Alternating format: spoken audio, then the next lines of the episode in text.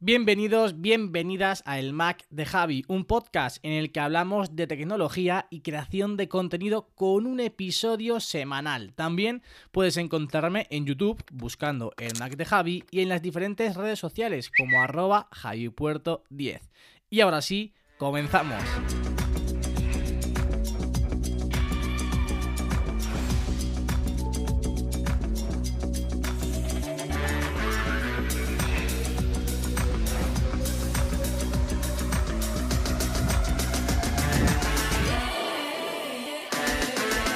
Muy buenas a todos, muy buenas a todas, bienvenidos, bienvenidas una semana más al podcast del Mac de Javi. De nuevo hoy con invitado, con un invitado que no conocéis, con un invitado que, bueno, igual sí conocéis, pero que digo de momento no se ha pasado hasta el día de hoy por aquí, por el podcast. Y además viene a hablarnos de un tema del que yo pues no controlo prácticamente nada y que seguro que todos estamos un poquito expectantes dado que tenemos una nueva keynote el próximo martes. Hoy tengo conmigo a Dani, Dani González. Muy buenas, Dani.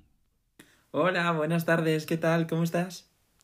Muy bien, muy bien. Encantado de que, de que te pases por el podcast y sobre todo deseando que nos cuentes todo lo que sabes acerca de, Apple Silicon. Buah, pues va a ser un placer porque además eh, Apple Silicon es una cosa que me encanta. Llevo años soñando con este momento y, ahora que sea una, realidad eh, me parece súper emocionante. Qué bueno, qué bueno. Yo, como yo decía, tampoco he ahondado mucho en, el tema. Más o menos sí tengo una idea de lo, de lo, que puede significar, de lo que puede venir a partir de ahora. Pero por eso quería contar con alguien que, sí que se ha metido mucho más a investigar, que sí que conoce muchísimo más todo lo que va a presentar Apple seguramente el próximo martes. Y ya no solamente lo que presente, sino lo que significa a partir de ahora que, que Apple vaya a construir sus propios, sus propios chips. Pero bueno, eso va a ser después, porque antes tenemos que hablar de Dani, tenemos que hablar también de, Apple en la vida de Dani y lo primero que quiero hacer es contaros o deciros dónde podéis encontrar a Dani en las diferentes redes sociales. En YouTube como Appleeros, ¿está bien dicho así, Dani? Sí, Appleeros. Perfecto. En Instagram, arroba r y en Twitter, arroba Dani Gonro. Es así, Dani Barbaja Gonro. Dani Barbaja Gonro, eso es. Perfecto, pero bueno, como sabéis, eh, siempre eh, dejo en las notas del episodio los enlaces directamente tanto al canal de Dani como a su Instagram como a su, a su Twitter. Dani, yo tengo costumbre, siempre que, viene un invitado nuevo al, podcast, eh, contarle al invitado y a la audiencia, pues cómo me cómo conocí yo a esa persona, o cómo conocí yo su proyecto, o cómo conocí yo, pues, pues lo que conociese de, esta persona. En tu caso, o en este caso, mejor dicho, fuiste tú quien me encontró a mí. claro, sí, sí, totalmente. Muy, muy, curioso. Total, eh, nos conocimos por mi, por mi segundo trabajo, mi trabajo principal, como, como quieras verlo. Yo, bueno, pues eh, trabajo en, en, la parte de relaciones públicas para empresas. El perfil de Javi me pareció chulo para probar productos y demás, entonces decidí contactar con él para hacer una colaboración con una de las marcas para las que trabajo y de ahí surgió todo. Eso es, yo el 6 de octubre, además te voy a confesar algo. Eh, a principios de octubre yo me puse muy, muy, muy enfermo. Estuve bastante malo con anginas. Ojo, no fue COVID, fueron anginas.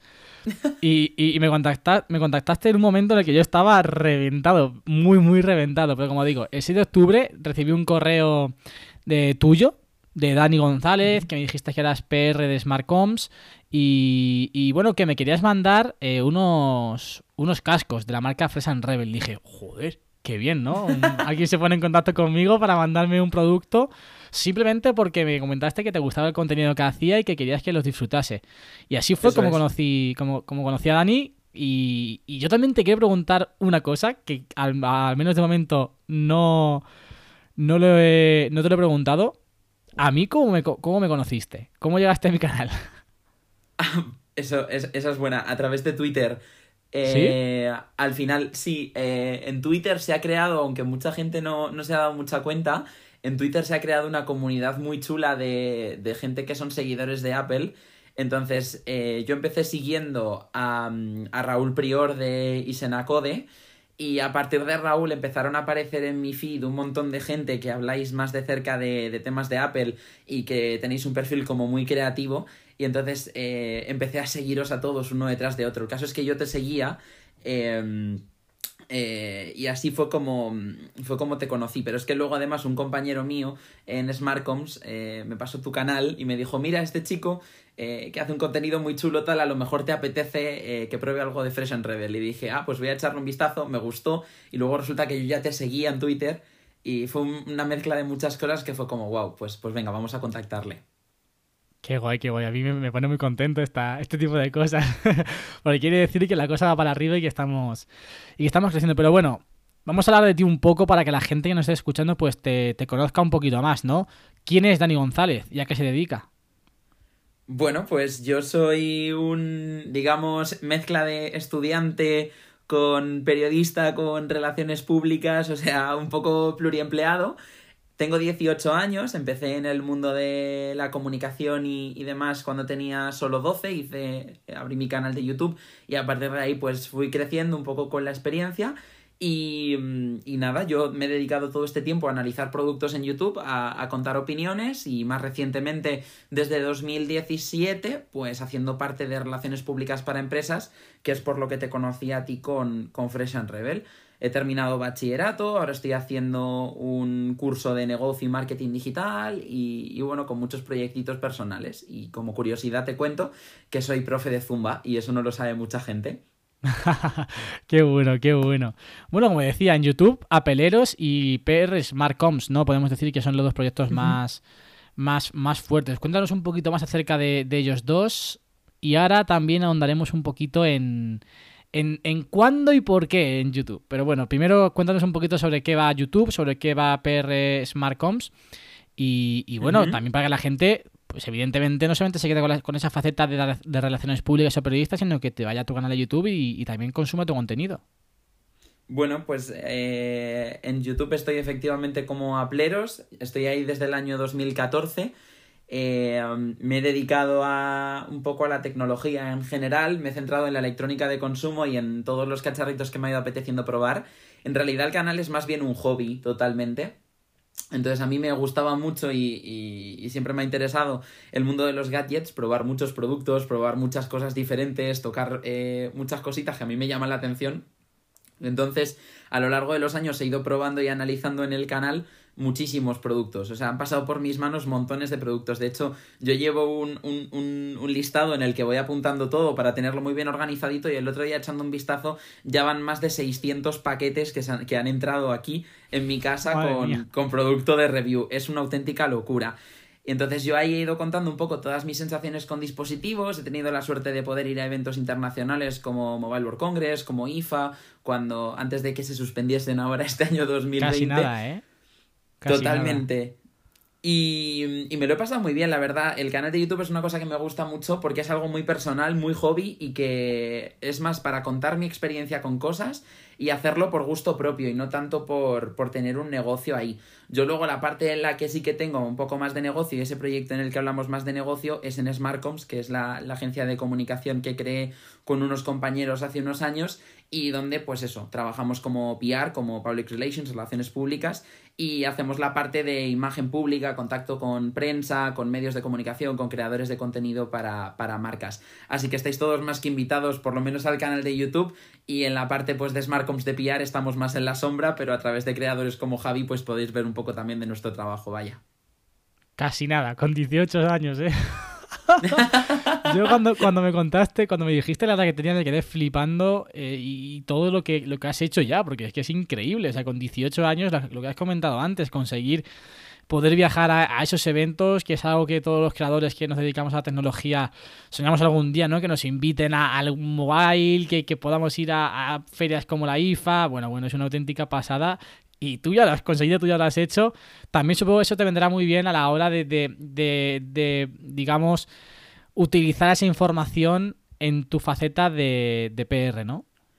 Totalmente, al final eso es experiencia. Cuando vas a, a, sitios muy internacionales, como por ejemplo IFA, yo en IFA he estado con los dos perfiles, he estado como eh, youtuber cubriendo las noticias, las novedades, los eventos, las ruedas de prensa, los hands-on, o sea, toda esa experiencia que normalmente se ve en los vídeos vivida en primera persona y luego he estado en años posteriores en mi otra faceta como PR, dando soporte justamente a Fresh and Rebel, ellos en el stand presentando novedades y yo recibiendo a la prensa española a, a cubrirlas. Entonces, eh, la verdad es que es, muy chulo, me da mucha pena que, que, haya gente que se lo haya perdido. Han sido años muy chulos en cuanto a eventos, viajes, ferias y demás, que me da a mí la sensación que nunca vamos a volver a tener tal cual, pero... Hombre, yo espero que sí. Yo creo que va a cambiar, yo creo que va a cambiar el, el modelo. O sea, no va a ser esos mega eventos que hemos tenido, sino que va a ser más nicho, van a ser cosas más concretas esos mega eventos es que son una locura. O sea, es de. Eh, IFA, por ejemplo, tiene 20 y muchos pabellones, es imposible verlos todos porque además tienen varias plantas y muchísimas, muchísimas marcas. Entonces, eh, es, que, es que es espectacular. Es muy difícil de definir porque incluso es muy difícil enseñarlo a través de una pantalla. O sea, es, complicadísimo.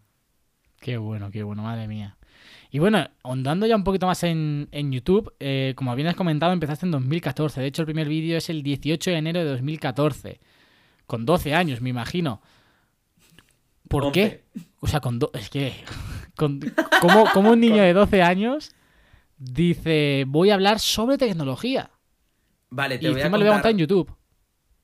Te voy a contar un, un easter egg, o sea, una, cosita exclusiva aquí para tu podcast.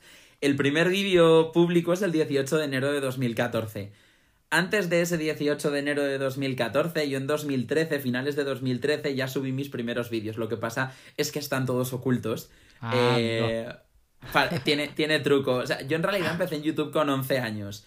Eh, el motivo por el que yo empecé en YouTube y está muy conectado en realidad con, con mi. Pues con, con mi experiencia con Apple es porque yo durante mucho tiempo estuve asistiendo a los talleres que se hacen, a día de hoy se llaman Today at Apple, pero antes se, llamaban eh, los talleres a secas, que eran talleres de formación en, en productos de Apple y en, en, cosas que podías hacer con ellos. Entonces, yo tengo una tienda muy cerca de casa, unos 15 minutos tengo un Apple Store y entonces yo me apuntaba a todos los talleres que podía todos los fines de semana. Y entonces un día mi madre me dijo, ese contenido que sabes y que, y que has ido aprendiendo a lo largo del tiempo, ¿por qué no lo compartes? Y entonces dije, wow, vale, yo en ese momento consumía muchísimo contenido, sobre todo de Clipset, que me imagino que todos conocéis Clipset, es una de mis youtubers favoritas. De hecho, yo he sacado muchísima inspiración de ella. Y, mm, y, entonces me lo propuso mi madre, a mí me pareció una buena idea, me animé y al final le entendí que lo mío era más cacharrear y probar y tocar que no tanto hablar de pues eso, trucos, aplicaciones o siquiera una guía sobre cómo hacer cosas, sino que a mí lo que me gustaba era tocar. Entonces empecé a ponerme en contacto con marcas para ver si podía probar productos y me podían enviar samples de review y demás.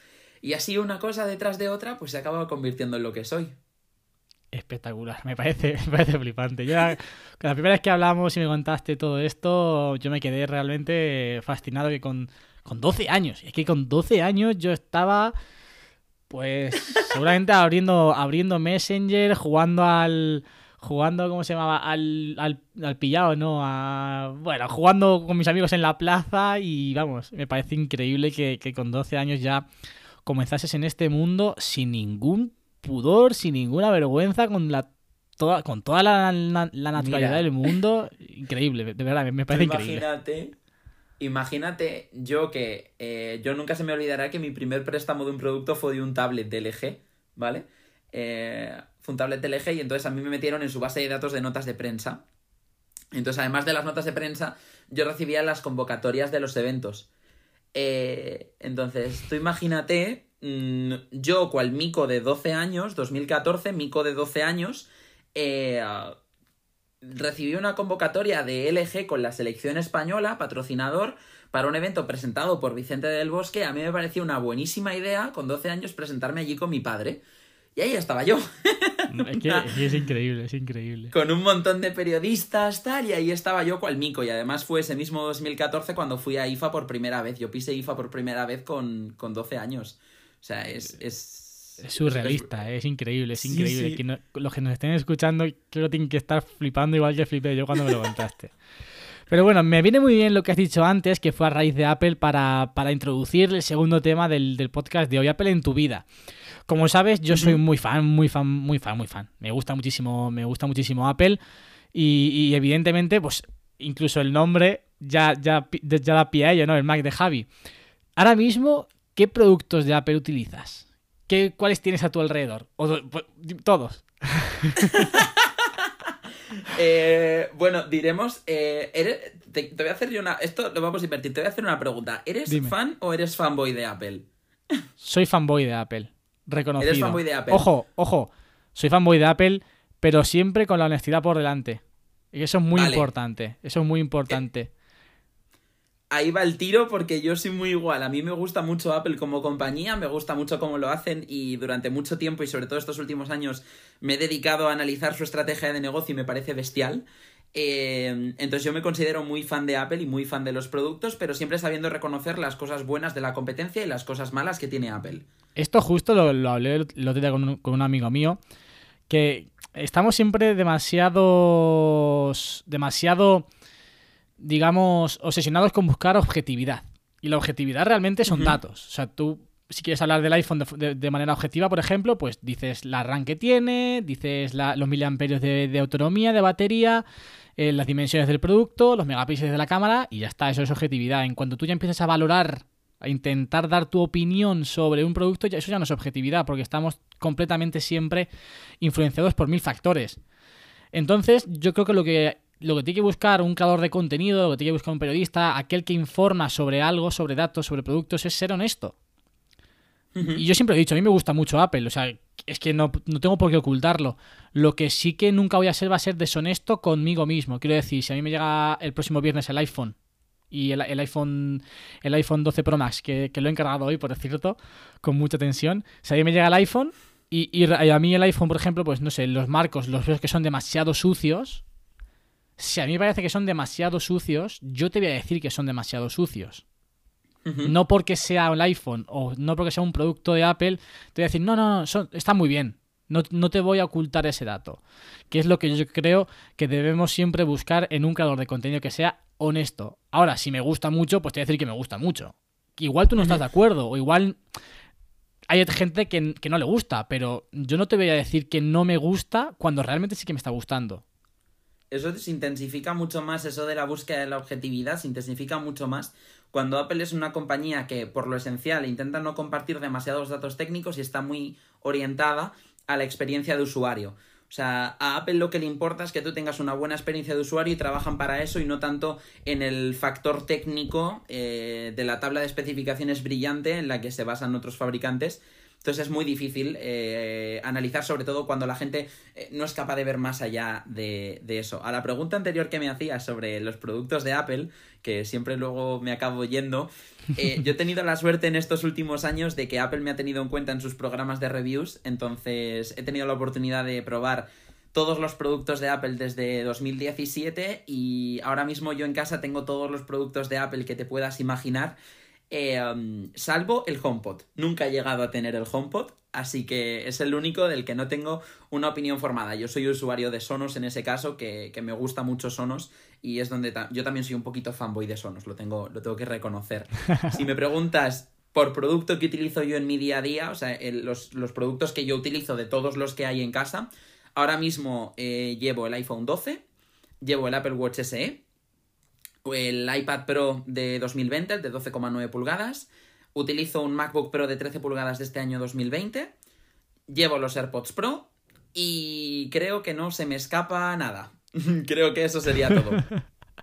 qué bien, qué bien. Me, has recordado, porque ayer justo jueves eh, me hicieron una entrevista, bueno, me invitaron a un podcast y en el que también me, me dijeron que, que cuántos productos de Apple tenía.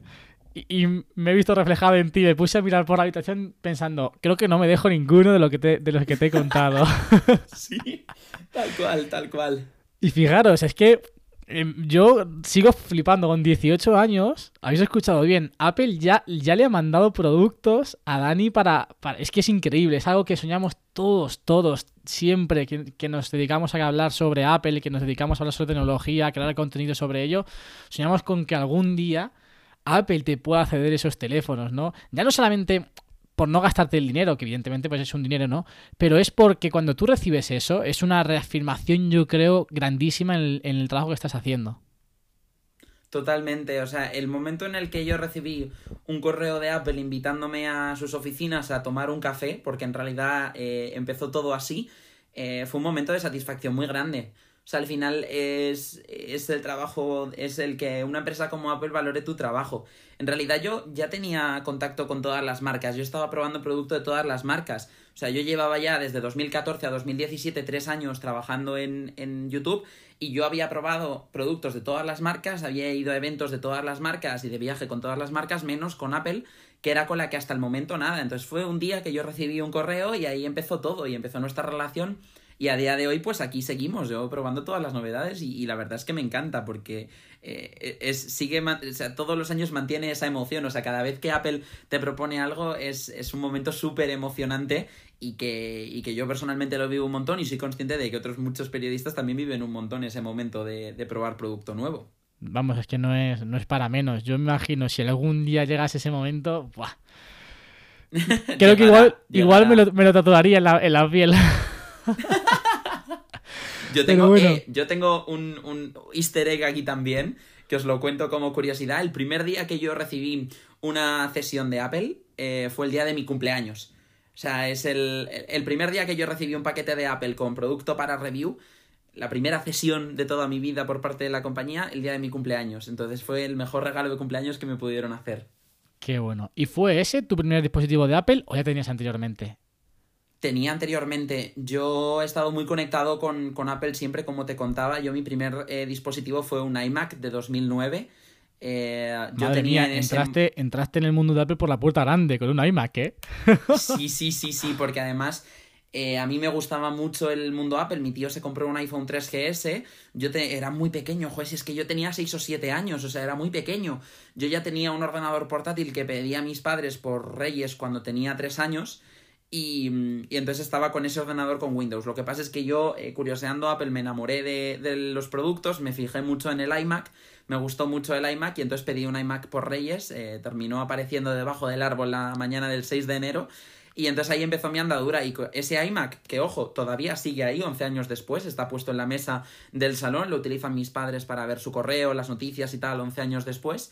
Eh, fue con el que yo aprendí a editar, con el que yo edité mis primeros vídeos, con el que yo hice todo, todo hasta 2015, que fue cuando cambié por el... hasta 2015, 2016, que fue cuando cambié por mi primer MacBook Pro. Qué pasada, un iMac.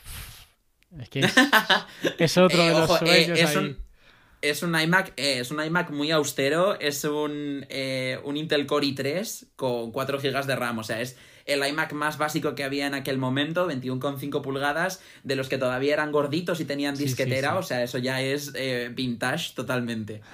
Tienes ahí una reliquia. ¿Y cuál es, cuál es tu, dispositivo de Apple favorito? No en cuanto a, concepto, es decir, no el iPhone, el iPad, el Mac, sino un modelo en concreto que tú hayas dicho, este, este le tengo un cariño especial o este lo, lo disfruté de una forma diferente. Vale lo disfruté de una forma diferente el iPhone 8 Plus. O sea, fue mi primera cesión de Apple. Además fue cesión doble porque eh, primero me mandaron el iPhone 8 Plus y luego me mandaron el Product Red. Eh, entonces tuve los, los, dos iPhones ahí y, fue espectacular. Guardo muy buen recuerdo de ese teléfono. Me acuerdo que, que vamos, que, que, fue una de las mejores sensaciones. Pero si ha habido un producto que yo creo que me ha encantado y que he llorado yo por ese producto una barbaridad, ha sido el, el MacBook, a secas. El que se lanzó en 2015. Delgadísimo, precioso, súper bonito. Eh, es una pena que lo tuviesen que quitar por los problemas de Intel, de los que luego hablaremos, pero eh, de verdad que yo ese producto es que me parece un producto de ensueño. Creo que es el mejor Mac que Apple ha hecho para el usuario común, o sea, para el que no esté aquí. Eso es, eso es. O sea, me parece bestial ese producto. Bueno, igual, igual el Matt tenemos alguna sorpresa. podría ser, podría ser. Pero, bueno, y, ya para terminar con, con, Bueno, iba a decir con Apple, no, con Apple no, con Apple en tu vida. Ahora hablaremos de Apple, de Apple Silicon. ¿Qué tal con los nuevos iPhone? ¿Y cuál va a ser tu iPhone para el resto del año? Vale, los nuevos iPhones espectaculares. O sea, mm, yo estaba muy poco convencido, te soy sincero. Yo el diseño de cantos planos era una cosa que no me llamaba especialmente la atención. Eh, de hecho, lo lloré en el evento diciendo por qué. O sea, ¿cuál es el motivo para que Apple me haga sufrir así? Yo al contrario. me gustaba el ¿eh? diseño. A mí me encantan los, los, marcos así. No coincido con nadie, pero a mí me gustaban los redonditos, el aspecto redondito del iPhone 11 me encantaba. Y yo estoy probando desde hace unas semanas el iPhone 12 y el iPhone 12 Pro. El que llevo como personal es el iPhone 12 y la verdad es que me está gustando un montón. He notado muchísimos saltos respecto al 11 Pro. O sea, la pantalla es bestial, sobre todo el procesador, la verdad, la 14 Bionic va fluidísimo, es una pasada, pero sobre todo donde más se nota es en las cámaras. O sea, el salto de las cámaras ya os pueden decir lo que quieran, de verdad que la diferencia entre iPhone 11 o 11 Pro a las nuevas cámaras, eh, la diferencia es bestial. Y yo he hecho unos fotones que de hecho ahora Javi te pasaré un enlace a una galería de iCloud que me gustaría que compartieses con, tus seguidores por si quieren echar un vistazo más de cerca a las fotos que he hecho con el, con el iPhone estará, Estará en las notas del programa. Y el iPhone que voy a quedarme bueno, es que todavía no lo tengo, eh, estoy rezando, pero, ah. pero quiero un iPhone 12 Pro Max porque yo soy, a mí me encantan las pantallas grandes, de hecho tenía el 11 Pro Max, ahora estoy con el 12, se me está haciendo un poco pequeñas las 6 con una pulgada, entonces yo eh, el que busco es el otro, en el caso de que no llegue por, por algún motivo, pues me quedaré con el 12 Pro. Qué bien, qué bien. Pues fíjate, yo en ese, en ese, en ese caso, cuando tuve el otro día el 12 Pro de mi amigo Nico, que fue quien, quien pidió el iPhone y me dejó pudimos abrirlo para el canal, no noté, o sea, no, o sea, noté evidentemente es más pequeño que el, que el 11 Pro Max, eso no puede ser, o sea, eh, sí. Pero no se me hizo, o sea, no tuve la sensación de decir, ostras, qué pequeño. Por ejemplo, yo cojo el iPhone 10 de mi hermano y digo, es pequeño con relación al, 11 Pro Max. Pero cogí el 12 Pro, que es del mismo tamaño que el 12, y dije, mm, no, no, me ha, no me ha saltado, no me ha sorprendido por ser pequeño. Quiero decir, no tenía la sensación de, cambiar de, teléfono así de primeras. Vale, eh, a ver, yo tampoco, o sea, yo había probado, yo el año pasado probé el iPhone 11 y el 11 Pro Max. Eh, yo tenía claro que el Pro Max iba a ser el mío, pero el iPhone 11 me gustó mucho y lo tuve durante un mes y pico. Lo que pasa es que mientras que tenía el iPhone 11 no tenía el 11 Pro. Eh, ahora el problema que tengo es que me han llegado los iPhone 12 y 12 Pro y no me han recogido todavía el 11 Pro Max que está encima de mi mesa. Entonces yo cojo el 11 Pro Max y digo, wow, qué pantalla. Cojo el mío, el 11, que me está gustando mucho, el 12, perdón, me está gustando mucho y estoy muy contento y yo en el día a día no tengo ningún problema, pero es verdad que digo, ay, es que la pantalla es un poco más chiquitita, yo quiero la pantalla más grande. Entonces, eh, yo lo noto, yo sí que lo noto, sí que lo he notado y por eso estoy esperando al, 12 Pro Max porque es el que yo sé que de verdad me va a gustar. O sea, yo caballo grandeando no ande, o sea, es así. muy bien, muy bien. Yo, también estoy esperando ya por fin a ver si llega ya el viernes que viene y y tengo ya mi nuevo iPhone entre las manos y tengo unas ganas tremendas. Me estoy dando una envidia con las fotos, con los marcos cuadrados, con las fundas nuevas, todo ahí yo, aún, aún con, mi, con mi iPhone 11 Pro Max, que ojo, eso no tendría pasada. Pero bueno, ahora sí, que llega el momento, ¿no? De meternos en, el, en, la faena, en el meollo y en lo que aquí Dani nos va, nos va a iluminar, sobre todo de cara a, vivir quizás con una forma, de una forma diferente el Apple Event que tenemos el próximo martes a las, a las 7 de la tarde, hora española. Dani, cuando te propuse para venir al podcast a hablar de Apple Silicon, te dije, yo no tengo prácticamente ni idea. Y de hecho, ayer preparando el podcast te dije, ¿te has preparado algo? ¿Sabes más o menos cuál va a ser el guion? Me lo pasaste y yo tal cual lo he metido aquí, así que vamos a empezar con lo primero. vamos a ser sinceros, ¿no? ¿Qué es Apple Silicon? Cuéntanos. Bueno, a ver, mi misión hoy es que entendáis perfectamente qué es Apple Silicon de una forma fácil. Eh, espero explicarme lo mejor posible para que sea pues, muy sencillo de entender y que veáis un poco qué es lo que va a traer al, al Mac, ¿vale? Eh, esto es un momento muy importante para Apple. Es un momento importantísimo para la compañía. De hecho, eh, se puede ver siquiera la invitación, la invitación que, que apareció hace unos días con el One More Thing.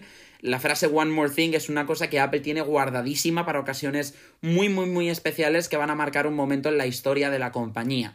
Entonces, la llegada de Apple Silicon va a marcar eh, un antes y un después en, tal y como vemos los Mac en, en nuestras vidas. Es muy importante esto porque en realidad Apple Silicon solamente es como Apple ha empezado a denominar a su equipo que diseña, desarrolla e implementa los chips de silicio que llevan sus dispositivos. Es decir, los chips que todos conocemos, como por ejemplo el A14 Bionic que lleva el, último iPhone o el, A, el A12Z Bionic que lleva el iPad Pro, o incluso yendo un paso más allá, los chips de conectividad W que llevan los AirPods o el chip S6 que lleva el Apple Watch o incluso en los Mac el chip T2 de seguridad, todos estos son chips diseñados eh, directamente en Apple y que, um, y que ellos tienen pues todo el control sobre ellos. La intención que tienen ahora es que esos mismos chips que ellos han estado diseñando para el Mac, para el iPhone, para el Apple Watch y para todo el resto de sus dispositivos puedan llegar al Mac con una serie de beneficios muy importantes con los que yo llevaba soñando muchos años. No sé si os ha pasado alguna vez por la cabeza, yo que he tenido la oportunidad de tocar muchísimos Mac a lo largo de este tiempo, llevo años diciendo en mis reviews, ojalá eh, este Mac llevase en su interior un A12 Bionic, un A13 Bionic, como los que tenemos en el, en el iPhone, porque el salto de rendimiento sería bestial. El cambio no es tan fácil como, como parece, ahora lo hablaremos, entonces eh, el momento por fin es una realidad y, por fin vamos a tener unos Mac con chips propios de Apple. Qué bueno, Esto es que suena muy bien y realmente eh, yo lo poco que, que conozco Sí que es cierto que al principio quizás va a costar un poco, ahora Dani nos, hablará sobre ello, pero los beneficios que va a traer, sobre todo a largo plazo, van a ser tremendos. Decías en este guion que me pasaste que, que Apple es referente en chips de silicio, ¿no? Absolutamente. Ah, fíjate, Apple eh, no es fabricante de chips de silicio, no es su negocio principal, Apple diseña producto final y de hecho una de las frases que Apple más repite es que ellos crean productos únicos para permitir a los creadores hacer cosas increíbles que nunca imaginaron. Eh, esto se ha repetido a lo largo de la historia de Apple con multitud de dispositivos. la gracia que, que tiene es que Apple está desarrollando unos chips de silicio que son espectaculares, que en realidad son una pequeña pieza de todo lo que crea sus productos. Ellos luego no licencian esos chips. Por ejemplo, otros fabricantes como Qualcomm MediaTek o Intel o AMD diseñan unos chips que luego venden a montones de compañías que los utilizan en sus dispositivos. Apple no. Apple está haciendo una inversión gigantesca en fabricar chips que solamente van a utilizar ellos en sus dispositivos a nivel interno y que luego no van a comercializar a nadie más. O sea, están haciendo una inversión enorme en un apartado pequeño y casi invisible a la vista del consumidor final como es el chip, que es algo que luego normalmente eh, el consumidor final no percibe, porque percibe las cámaras, percibe la pantalla, percibe la experiencia, pero en realidad el chip lo condiciona todo. Apple lo sabe y por eso eh, están metiendo muchísimo dinero ahí. Y uno de los ejemplos más claros en los que Apple está casi liderando la industria es que han sido los primeros en poner en un teléfono un procesador de 5 nanómetros. Esto es una escala de fabricación muchísimo más pequeña que habilita para más potencia y eficiencia y han sido los primeros en ser capaces de hacerlo. Pero esto es, extrapolable a muchas otras cosas. Por ejemplo, los, eh, los chips que lleva el iPhone necesitan muchísima menos eh, recursos adicionales para funcionar bien y además tienen menos núcleos y por tanto menos consumo energético que los del resto de la competencia. Entonces, Apple está metiendo mucha pasta ahí en, en crear chips de verdad buenos que sirvan para sus dispositivos y que cumplan con todo lo que el usuario final necesita y entonces van a años luz, en mi opinión, de lo que están haciendo eh, otros fabricantes como Qualcomm o MediaTek, que en este sentido van un pelín por detrás en cuanto a Apple en términos, pues lo típico, optimización, innovación y demás. Pero realmente, al fin y al cabo, lo que parece que es, lo único que va a ser es quitar el chip de Intel, meter su chip. ¿Es realmente eso solamente un cambio de un chip por otro? No, ojalá. ya le gustaría a Apple y ya nos gustaría a nosotros. Eh, yo, esto ha sido una de las cosas que he descubierto investigando. Yo, eh, es verdad que cuando pruebo un producto eh, me curro mi review y preparo mi review y luego voy añadiendo toques personales. Entonces, yo mi típica review de un Mac es eh, el chip de Intel vale guay, pero yo le metería aquí un procesador de Apple y funcionaría mucho mejor. En mi cabeza, antes de existir Apple Silicon y el tema de las arquitecturas que descubrí hace unos meses, era tan fácil como cambiar un chip por otro y estábamos listos. Y fuera. Que, es, lo que, lo, que es lo que ha pensado la gran parte. En realidad no es así. Eh, hay que cambiar cosas muy complicadas de, los productos y entre ellos una cosa que es la arquitectura, que es la forma en la que el ordenador lee y entiende eh, las líneas de código de todo lo que ejecutamos en él. Entonces, eh, ahora mismo Apple utiliza una arquitectura que es la arquitectura x86, que es la que utiliza Intel desde hace muchísimos años. De hecho, Apple la utiliza desde el año 2006 y que se caracteriza por tener... Mm, se caracteriza por tener muchas instrucciones, o sea, por leer eh, líneas de código muy complejas, pero menos líneas de instrucciones, o sea, menos código más complejo. Eso se traduce en más esfuerzo en esas líneas de código y por tanto menos potencia y además más gasto energético en esfuerzo. Entonces ahora lo que van a hacer va a ser una transición, que esto no lo ha mencionado Apple porque no quiere Apple ni oír hablar de ARM, pero es así, a una nueva arquitectura que es ARM64, que básicamente es la que utilizan los iPad, los iPhone y todos los dispositivos, y que se ha utilizado en el mundo de la tecnología móvil porque se caracteriza en dar muchas instrucciones, pero mucho más sencillas, más fáciles de procesar. De esta forma se consigue gastar menos energía y además dar más potencia. Por eso también los procesadores móviles tienen muchos más núcleos para poder procesar muchas más cosas al mismo tiempo, entre otras cosas que caracterizan esta arquitectura.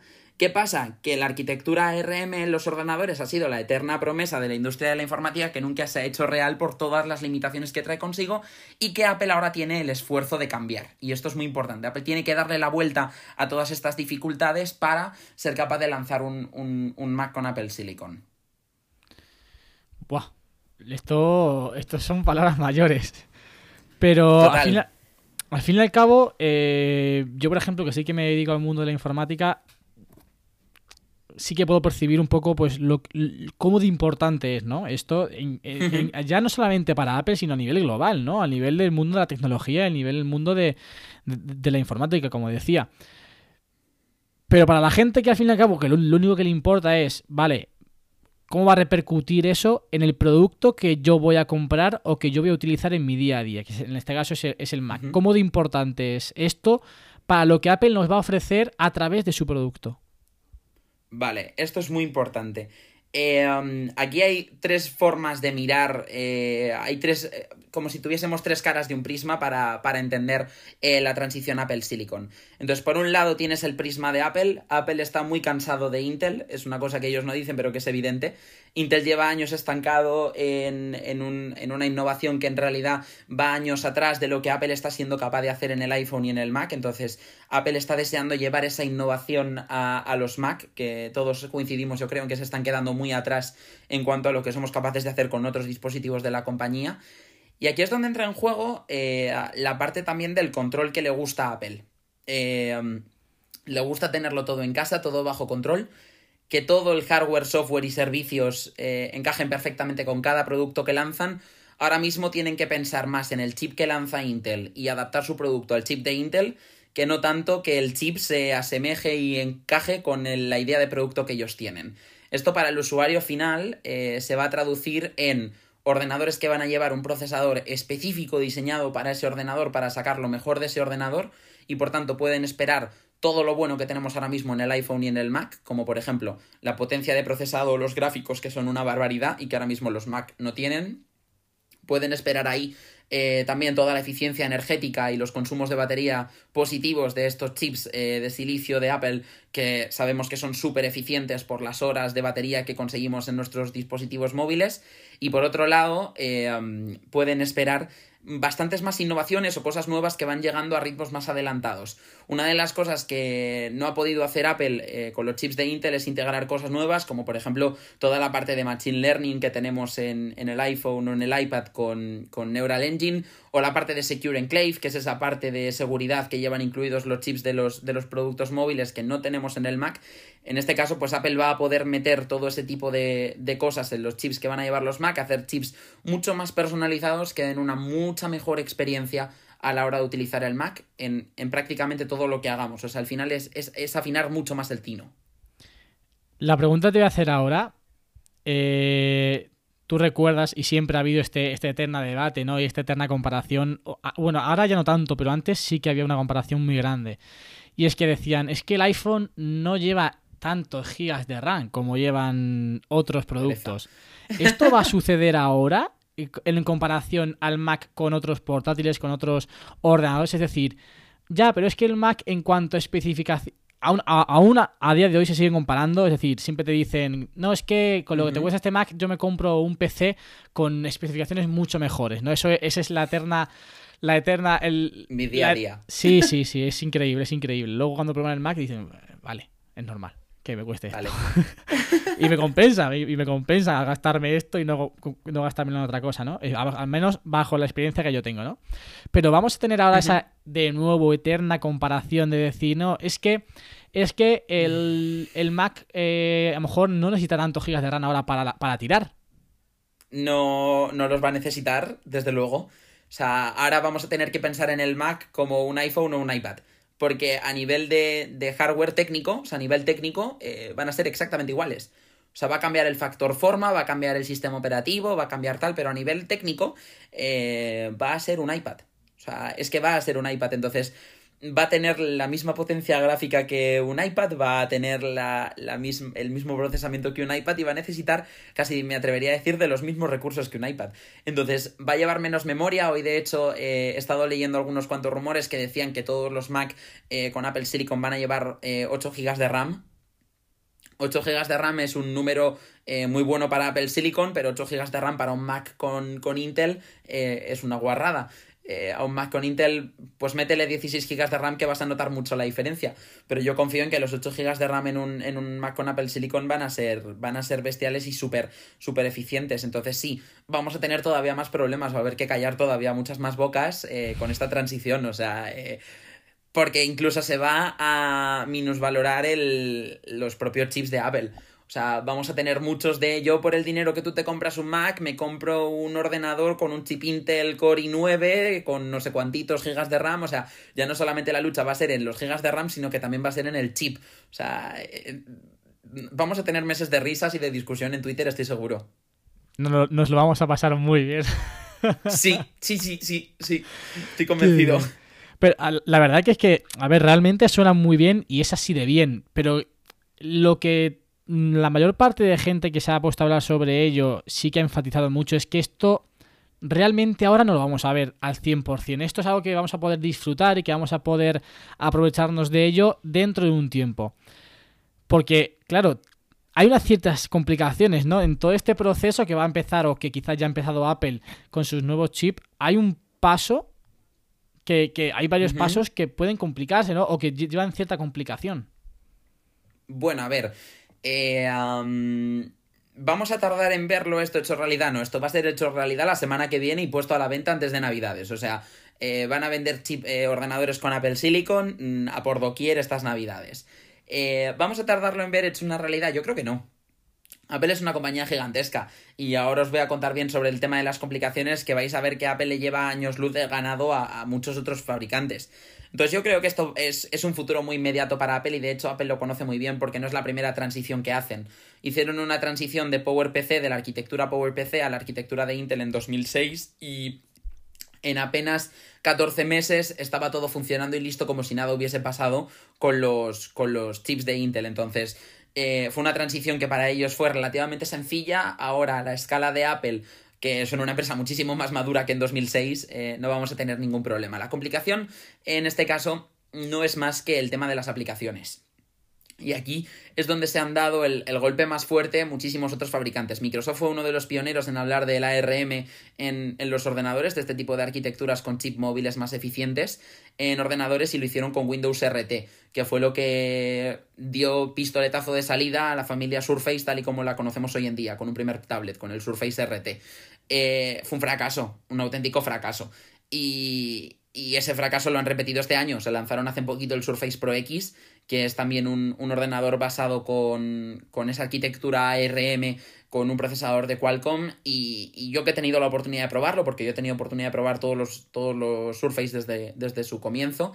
Eh, yo he considerado un fracaso el Surface Pro X y así lo, lo, dije claramente en mi review.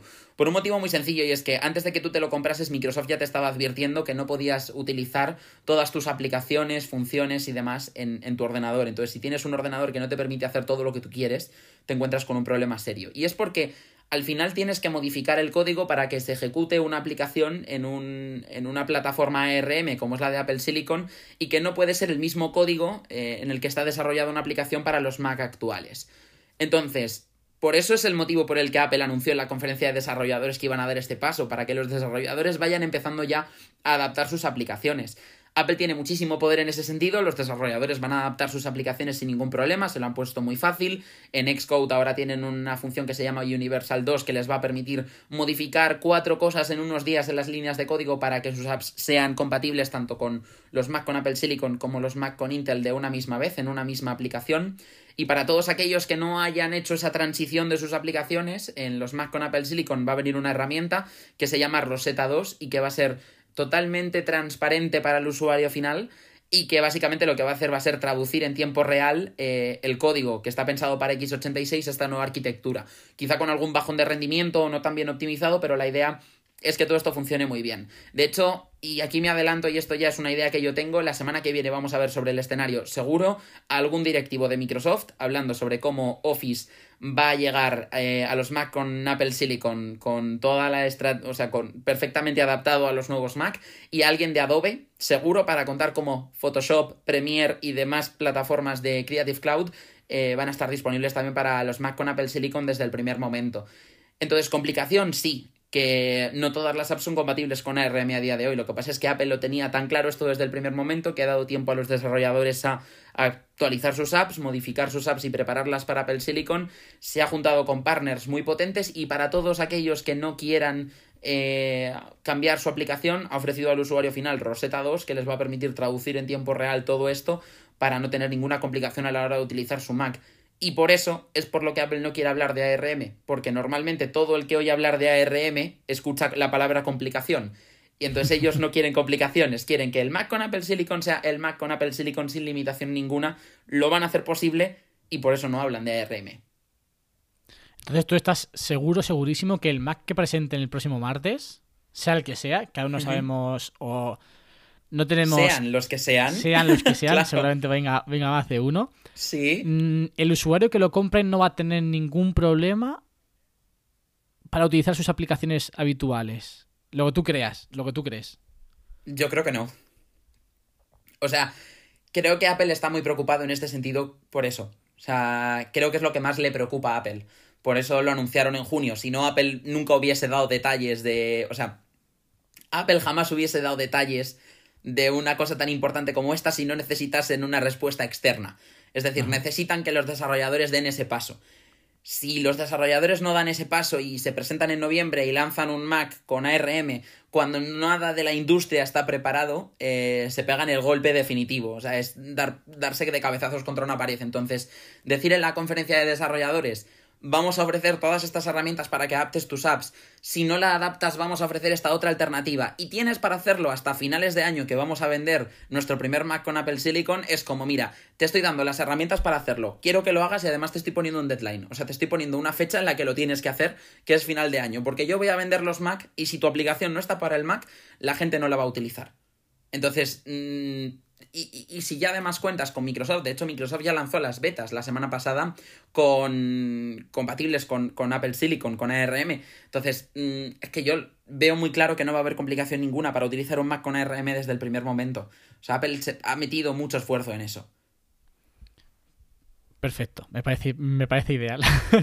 me parece ideal porque yo tengo que renovar mi Mac y entonces tendré que ir a por uno nuevo. pues ya sabes. Y justo, justo en esto, la, la última pregunta relacionada con Apple Silicon. ¿En qué casos, o mejor dicho, quizás sería, mejor la pregunta sería, ¿en, ¿en qué casos no recomiendas comprar un Mac con Apple Silicon de aquí en los próximos 3, 4, 5, 6 meses? Mm, ¿En ninguno? Eh, a ver, Claro, o sea, a ver, yo es que yo es que estoy muy expectante, ¿vale? Em, estoy muy expectante porque sé que lo que va a hacer Apple con Apple Silicon es muy potente. Ah, ahora mismo, para prácticamente todo, a nivel de potencia, al iPad Pro le da mil vueltas a cualquier Mac. Eh, yo me pasé toda la cuarentena con un MacBook Pro de 16 pulgadas, eh, un i9, y sí, muy potente todo lo que tú quieras, pero eso era una tostadora. Y, y entonces, eh, eso trae algunos cuantos problemas, luego también a nivel de rendimiento y a nivel de gráficos, entonces creo que el salto que va a dar Apple con, Apple Silicon es espectacular.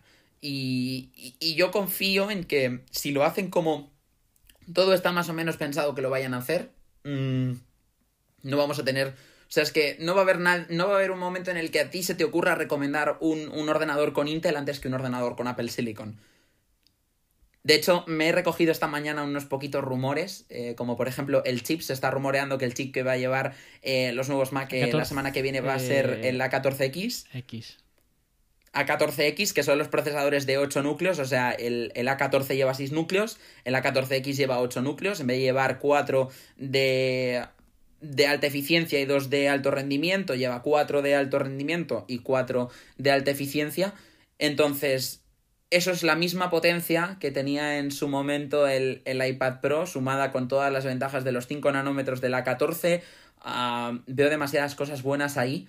Y si lo juntan con una buena gráfica integrada, que sabemos que lo van a hacer, con una buena gestión de los recursos, es que no veo motivo por el cual no se pueda recomendar un, un Mac con Apple Silicon en estas condiciones, la verdad. Veremos, veremos. Yo desde luego tengo muchas ganas porque, como te digo, yo llevo con mi Mac 5 años, creo que lleva tocando un, un cambio. Y, claro, al fin y al cabo, cuando el cambio es tan grande, ¿no? Cuando lo que viene es tan diferente a lo que ya, a lo que hemos tenido hasta el momento, pues evidentemente a los usuarios, a los que al final al cabo utilizamos el Mac como herramienta de trabajo, pues le pueden salir dudas a la gente de decir. Ostras, igual al principio no es tan recomendable dar ese salto, ¿no? Pero bueno, eh, lo veremos en martes también. Se me ocurre un caso muy, muy concreto, ¿vale? O sea, yo estoy pensando en el usuario como tú y como yo, ¿vale? Y estoy pensando en el usuario como tú y como yo y como el 99,9% de usuarios que utilizan un Mac. Eh, que son gente que va a utilizar aplicaciones eh, muy genéricas y con, y con, o sea, en general, muchísimo software también online, o sea, nada muy concreto, muy, muy específico. ¿Me explico? Y toda esa gente en Apple Silicon va a tener un, compañero perfecto. Según hablaba, se me ocurría un caso muy concreto que es a lo mejor alguien que utilice una aplicación de contabilidad muy concreta, un algo muy, muy, muy, muy, muy, muy concreto, con lo que a lo mejor Rosetta 2 no se pueda llevar muy bien y no exista una versión ARM. Pero es que estamos hablando de cosas tan concretas, o sea, porque en general eh, las aplicaciones que estén adaptadas van a ser una maravilla. Las que no estén adaptadas, pero para Rosetta 2 sea algo relativamente sencillo de traducir, mm, van a ir como un tiro. Eh, casi más las cosas muy, muy específicas. O sea, softwares de contabilidad muy complejos o cosas así, pero es que todo eso está más basado en Windows, que es donde trabaja la gran mayoría de empresas. Entonces, es que es tan residual eso que la preocupación en ese sentido creo que debería ser mínima.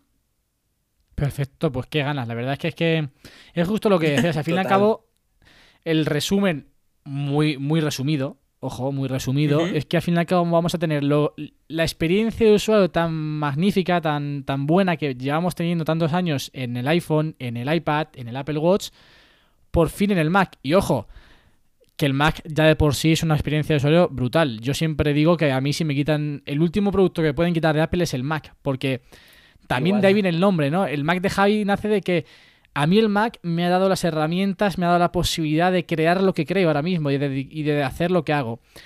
Entonces, ya de por sí son productos que son espectaculares, porque es que mm, yo puedo, yo considero el Mac como el producto más top de Apple, como el producto más, más redondo. Ahora va a ser más redondo todavía, porque claro, una de las quejas que tenían o que tienen muchos compradores de los últimos MacBook Pro, sobre todo, es ese calentamiento tan excesivo que tienen. Que eso, como tú has dicho, es una tostadora. Eso te puede servir de estufa en tu habitación en invierno, ¿no? eso se va a eliminar completamente. Eso se va a ir. De hecho, me atrevería a decir que en algún momento eh, Apple va a lanzar un Mac sin ventilador. O sea, es el, es, el iPhone no lleva un ventilador, el iPad no lleva un ventilador. O sea, yo creo que ahora los van a llevar porque de hecho eh, se rumorea y tiene todo el sentido del mundo a nivel de marketing que el diseño de los Mac va a ser el mismo. O sea, vamos a tener el mismo diseño de los Mac con un procesador Apple Silicon, de manera que la gente pueda reconocer el diseño de los Mac y no sea tan consciente de lo que hay dentro. De esa forma es como no voy a arriesgar, sigue siendo un Mac. Entonces los saltos posteriores serán esos rediseños que ya tienen una parte un poco más de riesgo de que gusten o no gusten a la industria.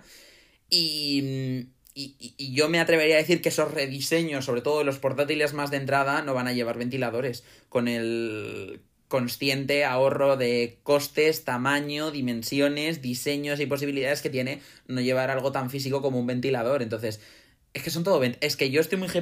O sea, yo tengo mucho hype porque es que son solamente veo ventajas en Apple Silicon, tanto a corto como a largo plazo.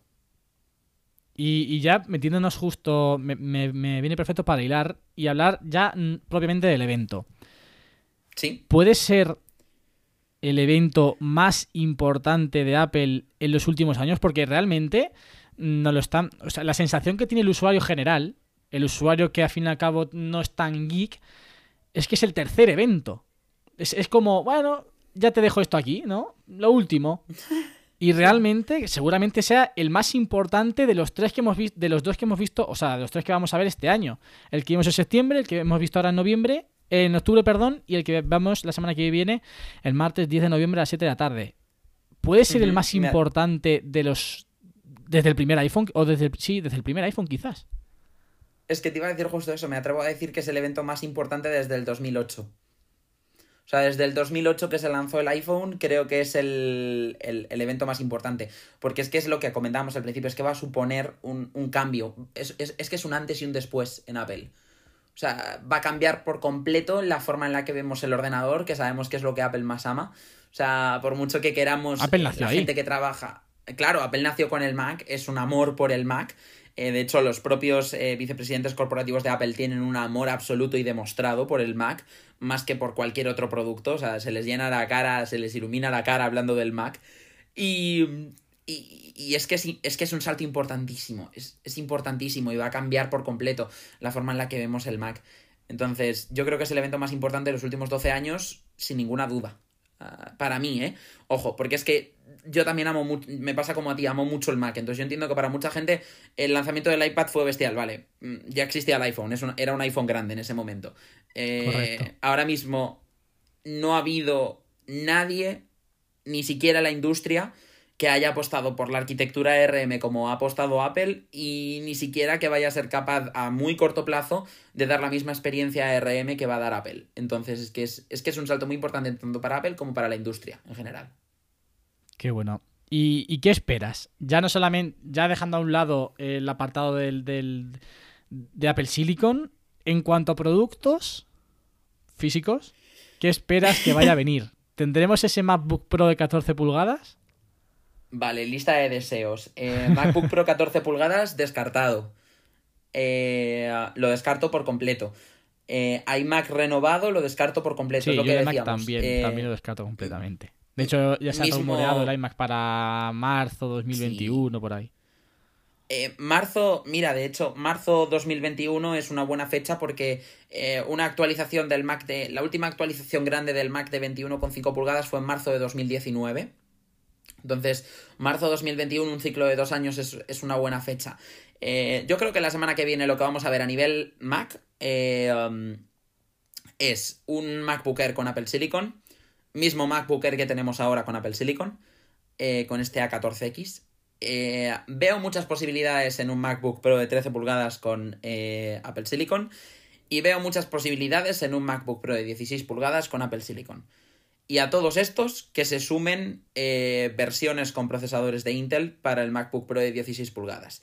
No creo que vayan a existir para el 13 ni para el MacBook Air, creo que esos ya como, como chips de Intel han muerto pero creo que todavía le queda recorrido al MacBook Pro de 16 pulgadas más profesional con chips de Intel. Entonces yo espero eso, tres modelos con Apple Silicon y una actualización del 16 pulgadas con, con Intel. Y luego de cacharritos, se ha dicho AirTags, se ha dicho AirPods Studio, eh, Apple TV de nueva generación, eh, sinceramente, no espero nada de eso. Yo llevo, llevo esperando los AirPods Studio desde marzo. O sea, yo de hecho, los, los unboxing y los vídeos que habéis visto sobre los Sony WH-1000XM3 y los Bose 700, yo compré el Sony porque se rumoreaba muy fuertemente que a la semana siguiente iban a salir los, los, los, los AirPods Studio. Entonces dije, voy a comprar la competencia para poder hacer una comparativa y saber qué estoy comparando. Sigo esperando. Ya al ver que no salieron, cogí los Bose 700 y digo, bueno, pues comparo estos dos y, y quiero contenido de esta manera, ¿no? Pero sí. Eh, hay una gracia. A ver, Apple en realidad es una empresa a la que eso no le preocupa especialmente. Es que literalmente nosotros no tendríamos que saber que existe claro, un claro. Studio. No es como, no es como la AirPower. Claro, o sea, no es como el AirPower que se anunció y luego fue un fiasco, no. Eh, a ver, por los leakers, por los leakers, eh, podemos saber ahora mismo que Apple tiene eh, en estanterías en almacenes guardados los AirTags desde 2019, desde 2019. Desde que se lanzó el iPhone 11, los AirTags están listos para enviar. ¿Por qué no los lanzan? Bueno, yo qué sé, Apple le da igual tener el almacén lleno de AirTags, ¿sabes? Ya, lo, ya los mandarán cuando a ellos les cuadren sus planes, ¿sabes? Eh, entonces yo de esto no espero nada porque creo que van a querer tanta atención en el evento a Apple Silicon que no van a querer nada que les robe la atención a Apple Silicon. Ajá.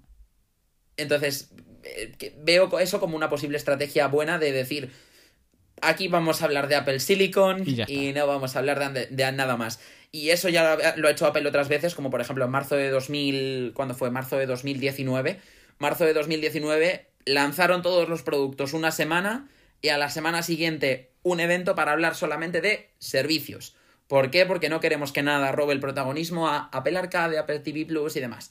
Entonces, con un salto tan grande como es Apple Silicon, eh, no creo que quieran lanzar absolutamente nada que le pueda quitar la atención a Apple Silicon.